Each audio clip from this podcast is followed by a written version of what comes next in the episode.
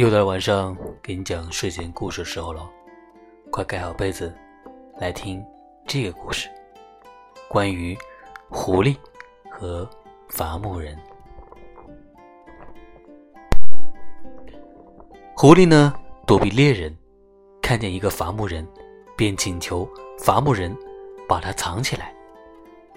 伐木人叫狐狸到他的棚屋里躲藏。过了一会儿。猎人们赶来了，询问伐木人有没有看到狐狸从那里过去。伐木人嘴里说没有看见，同时打手势表示狐狸藏在那里。猎人们没有在意伐木人向他们打的手势，却相信了对他们说的话。狐狸见猎人离开了，便走了出来，连招呼都不打。就要离去，伐木人责备狐狸，说他救了狐狸的命，狐狸却连声道谢都不道。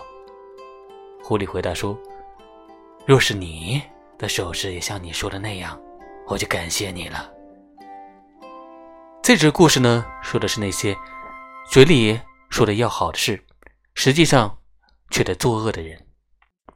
希望小耳朵们不是这样一个。表里不一的人，今天的睡前故事就给你讲这了，我们明天再见。